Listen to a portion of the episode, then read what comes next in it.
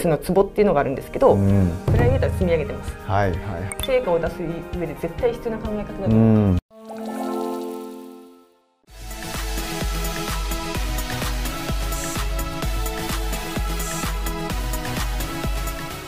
はい皆さんこんにちは。前編に引き続き後編でも山田さんにお越しいただいております。よろしくお願いします。よろしくお願いします。はい前編はですねアイフリー社立ち上げるまあ前職までのお話を伺ったんですけれども本当山田さんそれまでに数々のこう実績残されてきてると思うんですよ。なんか中でも印象的だったなんかものがあればちょっといくつか欲しいなと思ってまして。前職ウェブマーケティングの会社にいたんですけど、うんうん、その時にまあ、新規事業いろいろやらせていただいて、はい、で大人向けのプログラミング教室を1年間で営業利益ベースで1億円の実績がありましてそれもあの私と1人女の子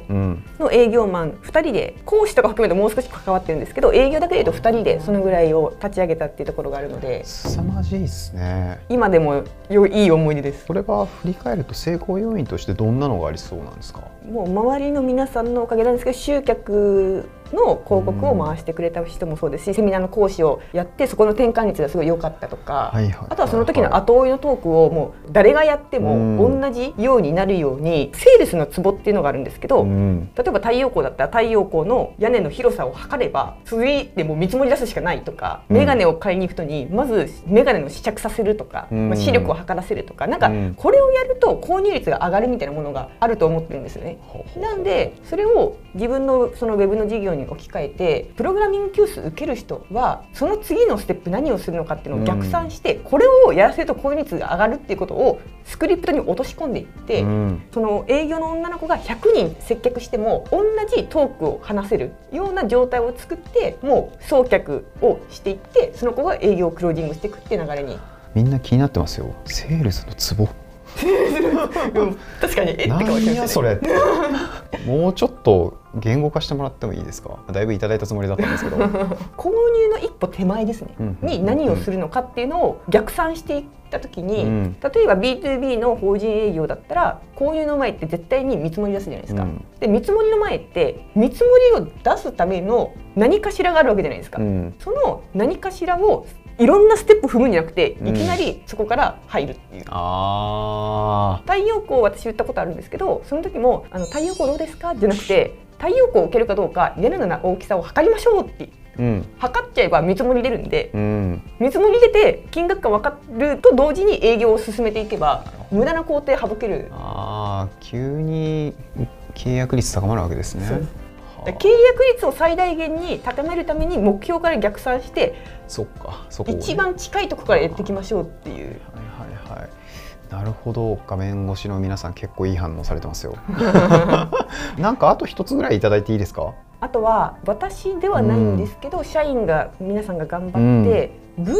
のパートナーアワードかなんか1年に1回あるんですけど、うん、広告代理店大体7000社ぐらいあるって言われてる中で、はい、30社がプレミアムパートナーって言われる、はい、あのパートナーがいて、まあ、代理代理店ですね、はい、で1年間で出した成果を日本で5社だけ表彰される、まあ、今ちょっとなんかもう少し増えたらしいんですけどど。2017年の時点だと5社、ほとんど上場企業の代理店が表彰されてる中で、唯一未上場で表彰されたんですね。7000分の5に入ったわけですね。そうですそうです。すごいな。それちょっと広告の運用者の方が頑張った結果なんですけど、うん、それでニューヨークに招待いただいて、ニューヨークの表彰式に参加できたんですけど日本で行ってるのってやっぱり上場企業の役員とかなんでで、ね、40代とか50代の男性社員の中に混じって表彰式に参加できたっていうのは、すごくもうどこにも代え難い経験だなって。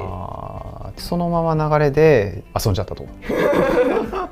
趣味ね旅行って伺ってますからね。海外行ったらねそれは山田さんぐらいバイタリティある人だったらねビーチ行っちゃうしね車飛ばしちゃうしね。もう一つ聞いてほしいのはその前のウェブ会社の時にデルタの機内紙の販売をしていたんですけど、はい、それの営業の時にあのハワイに日本語しか喋れないんですけど営業に行って、うん、チームメンバーと。それがすごい楽しかったです。あなんかちょっと雑になりませんでし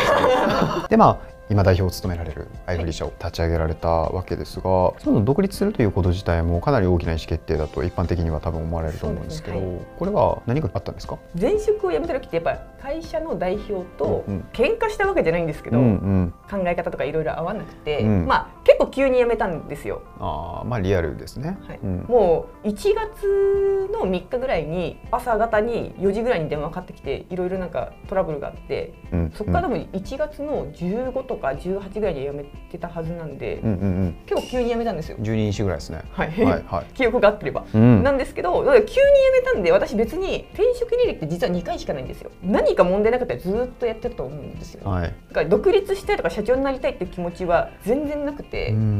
辞めた後にどうしようかなと思っていろいろ考えて転職活動とかももちろんしましたし、うん、あのどうしようかなって言った時にその周りでもし独立したら応援するよって言ってくれる人もいたんで、うん、まあ、ちょっとその人たちの気持ちに甘えて一回やってみるかって飛び込んだ感じです、これはなかなか言うはやすしやるは難しいで。パッとその意思決定ができるっていうところに山田さんのなんか強さが見えますよ。最悪ダメだったら大道芸でもしていき いけそう。ちょっとこれはふわっとしたご質問になってしまいそうで、まあ、かつ結構こう視聴者の皆さんが気にされてる部分だと思うんですけどあの今のあの山田さんが抱えている意識の問題で結構なんですが、はい、なんかその目の前の成果出すために意識されてることな何があります？成果を出すためには、まあ、目標から逆算するっていうのが一番ですね、うん、それ以外ないと思ってます、うん、学生の頃から一貫されてますもんね。ただまあもう少しあるとすれば、うん、やっぱりその私たちはお客様が企業様であるので、うん、どちらかというと企業様の売り上げ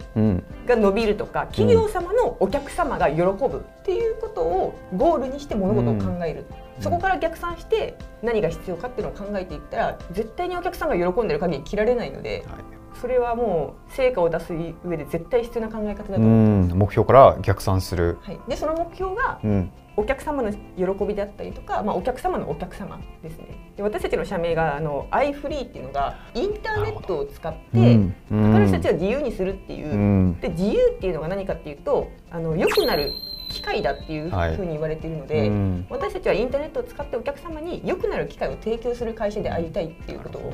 考えてます。なるほどなるほど。いやなんかそういえば社名の由来も伺ったことなかったなと思いましてこういう機会で伺えるなんて本当嬉しいです。なんだかんだ聞きたい思ってても聞くの忘れちゃうんでこういうところって。ちなみになんかそのもう愚直にやっぱ今おっしゃっていただいた目標から逆算するっていうところを突き詰められてきたっていう印象は受けるんですけどちょっと甘えちゃったなっていうのも過去振り返るとあります？プライベートは全くそういう思考ではないですね